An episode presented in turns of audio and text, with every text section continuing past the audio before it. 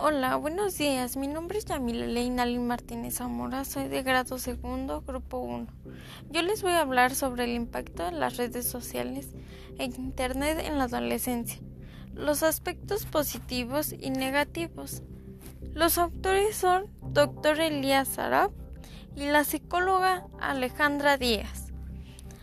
Este tema habla sobre una revisión teórica del impacto positivo y negativo de las redes sociales en adolescentes.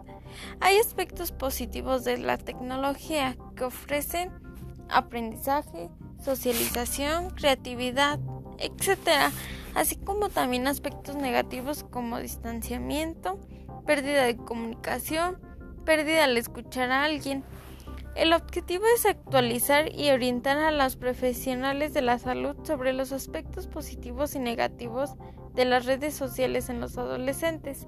Son millones de individuos en que todo el mundo en jóvenes que se dejan seducir por las nuevas tecnologías. Los medios digitales generan múltiples y nuevos contextos para expresar y explorar aspectos de la identidad. En cuanto a las solicitudes de amistad desconocidos en la web, arrojan que el 50% de niños se comunicaban vía Gmail con desconocidos, el 96% de jóvenes recibían solicitudes de amistad a desconocidos y un 53% enviaban la solicitud de amistad a desconocidos. Los aspectos negativos de las redes sociales es que hay altas cifras de uso y abuso de las redes sociales. El abuso de las redes sociales ha mostrado depresión, síndrome de déficit de atención con hiperactividad, abandono escolar, etc. La ciberviolencia se refiere a violencia virtual en los que los medios de eh, comunicación Sexting. Sexting es una práctica que consiste en compartir imágenes de tipo sexual por Internet. Ciberadicción es la pérdida de control sobre el uso de Internet. Estos son los aspectos positivos del uso de las redes sociales como la creación de blogs, videos y páginas web que pueden desarrollar sentimientos de competencia, elementos educativos, educación sexual y prevención en la salud. Algunos indicadores de la ciberadicción son el tiempo de uso ha sido aumentado, el rendimiento académico ha disminuido, deja de unirse con sus amigos, lo primero y lo último que hace es revisar el teléfono. El uso y el abuso de las redes sociales, generalmente impactadas positivas y negativas en los adolescentes, es necesaria la supervisión de un adulto que guíe y controle el acceso a todas las herramientas tecnológicas.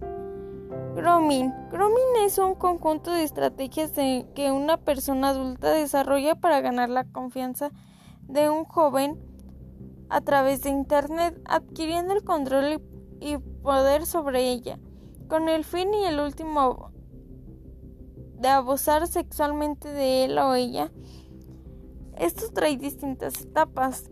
Primero es la amistad. El abusador se hace pasar por otra joven y se gana la confianza de la víctima, seduciéndola y obteniendo así sus datos personales como qué edad tienes, con quién vives, etc.